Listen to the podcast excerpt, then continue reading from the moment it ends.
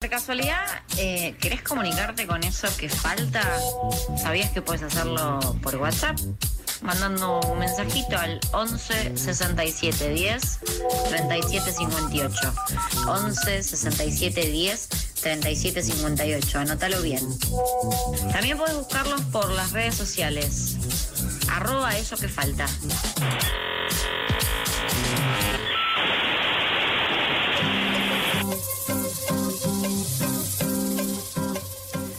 Abrimos el programa del día de hoy saludando a la negra María del Carmen Verdú, titular de Correpi, coordinadora contra la represión policial e institucional. Hola negra, ¿cómo estás? Chacha y Juan te saludan al aire de la tribu.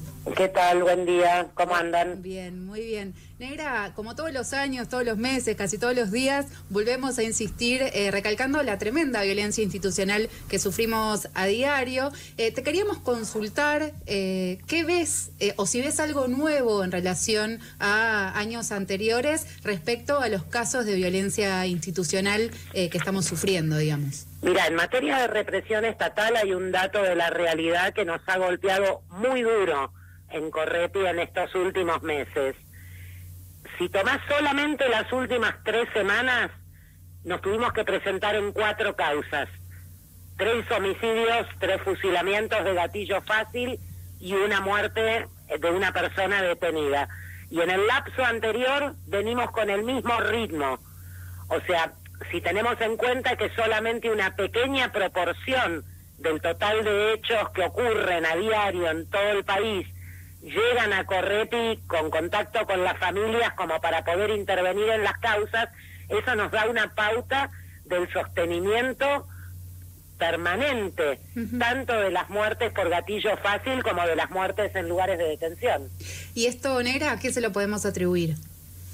A que se mantienen las condiciones que venimos denunciando desde hace más de un año y medio con esta pandemia que requiere de medidas muy cuidadosas para limitar la circulación, para cuidarnos, para evitar la circulación del virus, etcétera, pero que han sido dejadas por parte de los gobiernos nacional, provinciales y de la ciudad en manos de las fuerzas de seguridad para implementarlas con una ampliación de facultades que evidentemente repercute en que estemos con estos números verdaderamente preocupantes, porque acá estamos hablando solamente de casos que terminan con un resultado de muerte.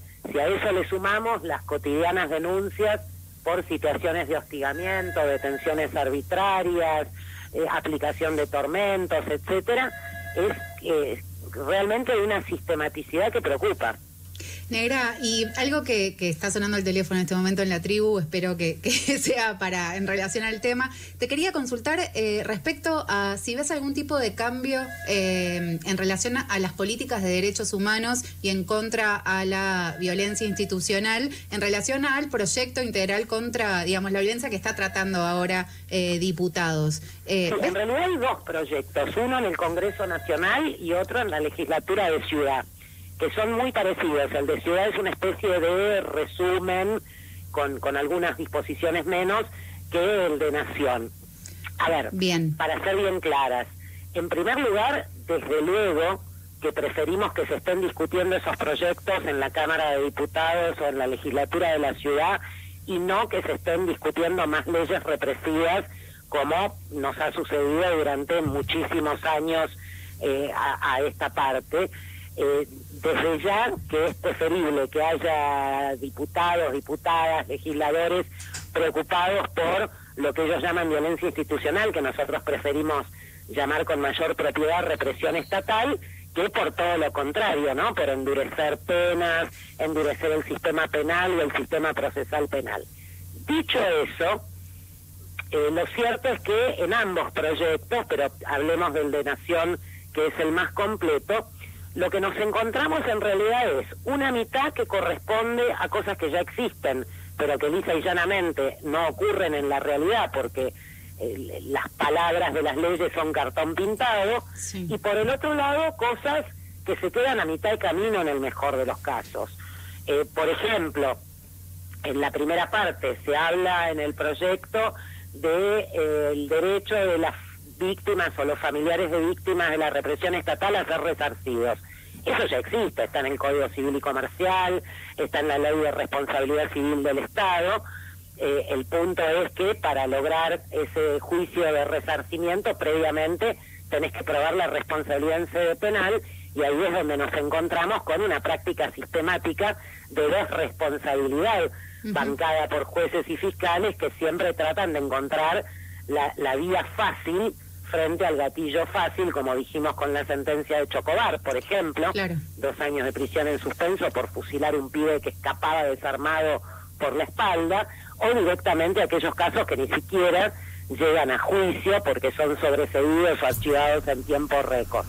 Del otro lado, por ejemplo, uno de los puntos que son preocupación permanente de Correpi tiene que ver con la defensa institucional, es decir, abogados que en forma gratuita para los funcionarios policiales de gendarmería, de prefectura, del servicio penitenciario, brindan los ministerios de seguridad de cada jurisdicción para que asuman la defensa en casos de gatillo fácil, de muertes por tormentos, de desapariciones forzadas, etcétera, que el proyecto que está en discusión en la Cámara de Diputados eh, prohíbe en caso de violaciones de gravedad.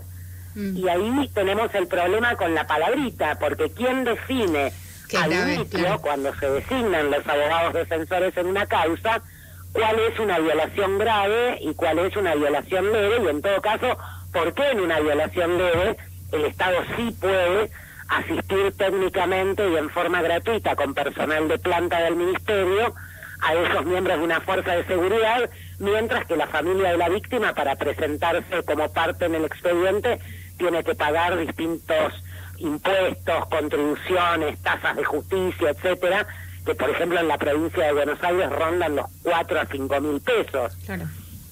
Eh, de hecho, en, en varias de estas causas recientes ya están designados eh, funcionarios de los distintos ministerios o incluso de municipios, como en el caso del COT, el Comando de Operaciones Tigre, donde es el, el municipio de Tigre el que está pagando la defensa de los inspectores imputados por la tortura seguida de muerte de Gianfranco Fleita Cardoso. Claro, hoy hay una movilización, ¿no? Respecto al asesinato. Contanos dónde. mencionarlo, hoy a la tarde se va a estar movilizando nuevamente la familia junto a vecinos, vecinas, amigos y compañeros, entre ellos por supuesto la militancia de Correpia, Panamericana y 202, en este caso que tiene conmocionado al barrio de Don Torcuato.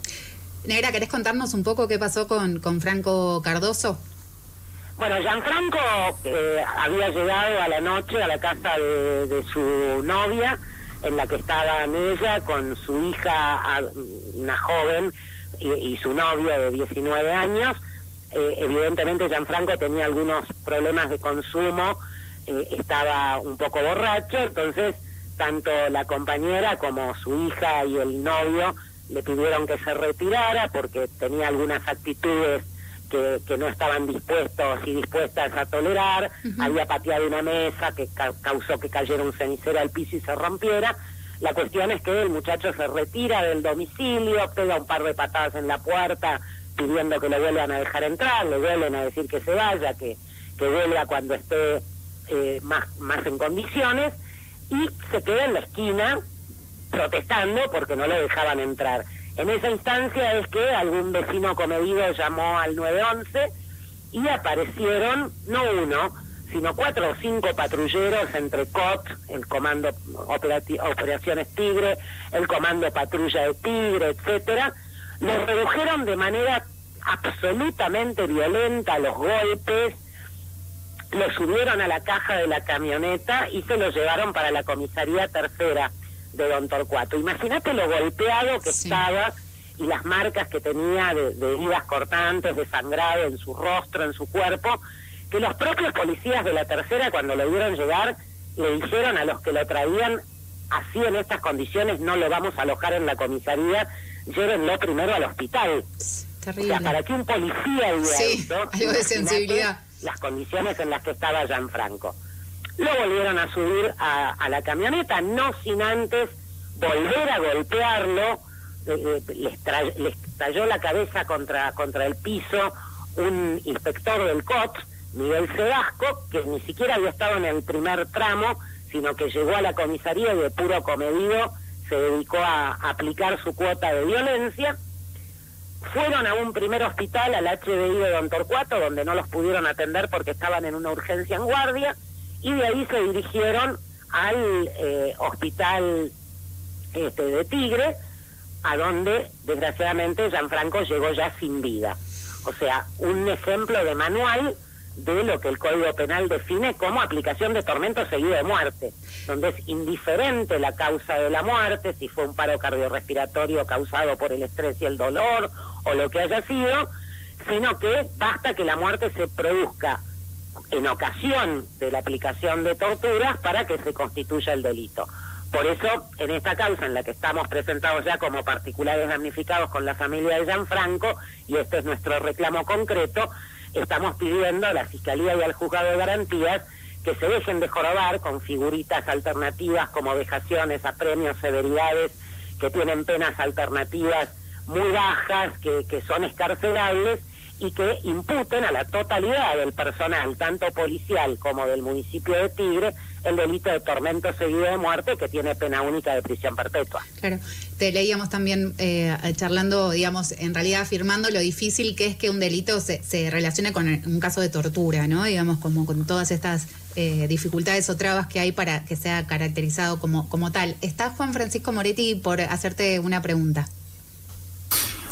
Hola, ¿qué tal? Eh, Negra, te quería hacer una pregunta, creo que, eh, que, la última, algo que, eh, que nos había quedado, nos había quedado pendiente para pensar acerca de, bueno, justamente cómo esta, estos abusos sistémicos también tienen su reflejo en los métodos de espionaje y de control de las organizaciones sociales, estudiantiles, el espionaje de, de referentes y de referentes políticas, que es algo que no es nuevo, eh, pero que últimamente aparece más o quizás lo vemos más en las, en las noticias. Eh, en este caso, bueno, hace, hace poco supimos que Rodrigo Jara, el, el, ex agente de inteligencia de la policía bonaerense, contó en televisión cómo se infiltraba en los piquetes y movilizaciones populares en 2006 y elevaba informes eh, a la superintendencia.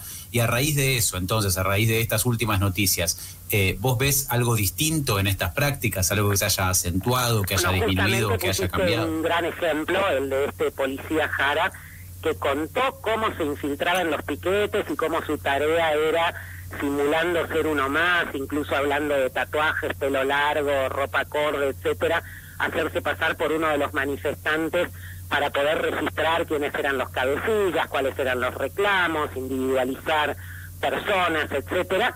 Eh, tiene un nivel de naturalización tal que lo contó como quien cuenta un chiste, una anécdota que tiene que ver con alguna característica puntual de su laburo, bueno, más allá de que evidentemente al muchacho le gustaba porque decía está bueno, estaba bueno ese laburo, o sea, encima lo disfrutaba, ¿no? Pero esa naturalización es lo que da la pauta de lo que venimos diciendo hace décadas.